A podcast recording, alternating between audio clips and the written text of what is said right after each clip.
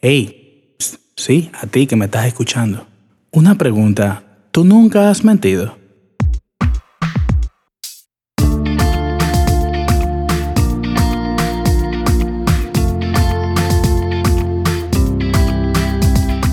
Saludos. Un abrazo enorme a todas las personas que están escuchando este programa, este segundo programa. Muy feliz, muy contento y muy agradecido de la vida por llevar este segundo programa a todos ustedes. Si es la primera vez que me escuchas, bienvenido, bienvenida y espero que te suscribas a mi canal de YouTube y Spotify. También estoy en Instagram como Alex Malajunta. Este segundo programa se lo dedicamos de todo corazón a nuestro Fernando Villalona, ya que fue la persona que pidió que habláramos sobre este tema. Un abrazo y gracias Fernando. Casi siempre que escucho personas hablando sobre las mentiras, he podido apreciar que se toma la mentira como una traición, se toma la mentira como algo tan negativo y a veces me pregunto, ¿será que esa persona que habla de este tema nunca ha mentido? ¿Nunca ha tenido la necesidad de inventar una excusa que no existe simplemente para no quedar mal. En mi caso, no puedo decir que nunca he mentido. He mentido muchísimas veces. Me gustaría saber el tuyo. Trataré de llevar de manera gráfica, a través de mi voz, algunos momentos que ojalá sean de manera positiva y de reflexión a situaciones que a todos en un momento nos ha pasado. El término no eres una papeleta de 100 dólares para caerle bien a todo el mundo es algo real. No puedes esperar en la vida que todos te quieran, que todos respeten lo que digas o lo que piensas. Imagínate qué aburrido sería el mundo que todos estuviéramos de acuerdo a lo que tú digas o a lo que yo diga. Y sé que ahora te preguntas, ¿y eso qué tiene que ver con las mentiras? Pues que no siempre las cosas son como uno quiere. Pero no todos tienen el valor de enfrentar esa situación.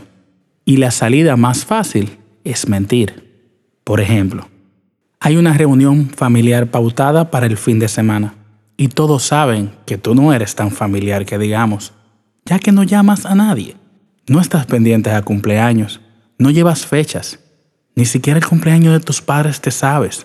Pero eso no determina que los quieras, que los ames. Pero los demás entienden que es tu responsabilidad estar ahí cuando están esas reuniones. Cosa que siempre buscarás una excusa para no asistir. Hay excusas que son válidas para todos, pero tú sabes que no es lo suficientemente de peso para haberte perdido eso. Simplemente pusiste esa excusa Y esa excusa es una mentira, porque eso pudiste moverlo e ir a la reunión familiar.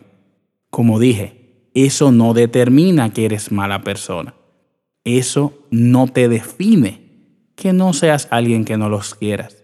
Simplemente tienes tu forma de ser. Agarramos esas excusas que son mentiras, entre comillas. Con las amistades también pasa creo que más común que otra cosa. Oye, ¿en qué estás? Hagamos esto, salgamos al supermercado. Ah, es que estoy cansado. Y tú dirás, Alex, pero eso es una excusa, no una mentira. Es una mentira, porque tú y yo sabemos que no estás cansado nada. Simplemente no quieres. Dicen, la palabra no tiene mucho poder, al igual que sí.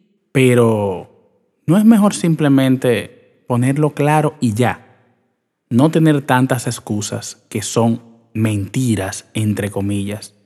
Pero como son mentiras, entre comillas, entiendes que no son tan importantes como quizás inventarte un viaje a Disney World, pero al final es una mentira igual. Recuerda, quien es capaz de engañarte con un peso, es capaz de engañarte con un millón. No hay diferencia entre una mentira piadosa y una mentira grande y significativa como quizás lo ves. Todos en un momento hemos mentido. También nos hemos mentido a nosotros. Sabemos que algo está mal e ignoramos ese sentimiento y simplemente seguimos sin cambiarlo. Y sé que no es fácil, pues encajar en la sociedad donde se vive tanto para el pensar de los demás, de esas personas que muchas veces ni siquiera les importas, pero entiendes que si no eres igual o tratas de encajar, aunque mientas de situaciones ya sea económicas, emocionales, y no puedas llegar a eso que quieres de esa persona y tienes que mentir de alguna u otra forma para poder conseguir eso. Es difícil donde no nos han enseñado que en realidad ser sincero puede traerte más problemas que ser una persona mentirosa. Pero aunque no lo creas, el balance siempre estará ahí. No digo que no digas mentira, tampoco te digo que la digas. Pero es bueno tener en claro que al final, con la única persona que debe ser 100% sincera o sincero, es contigo. La única persona que tienes que pasar facturas reales es a ti. Y después a Dios, a Buda, a Alá o lo que sea que creas. Si eres de las personas que juzga la música de un disco simplemente por su portada, debo decirte que estás muy equivocada. Recuerda, no siempre lo que vemos es lo que es. Asimismo son las palabras de las personas. Quizás esa persona está empujada a ese tipo de mentiras y ese mundo falso por una sociedad que está acostumbrada a las mentiras. Debemos ser sensibles antes de juzgar, autoanalizarnos y pensar, ¿en algún momento de mi vida también lo hice?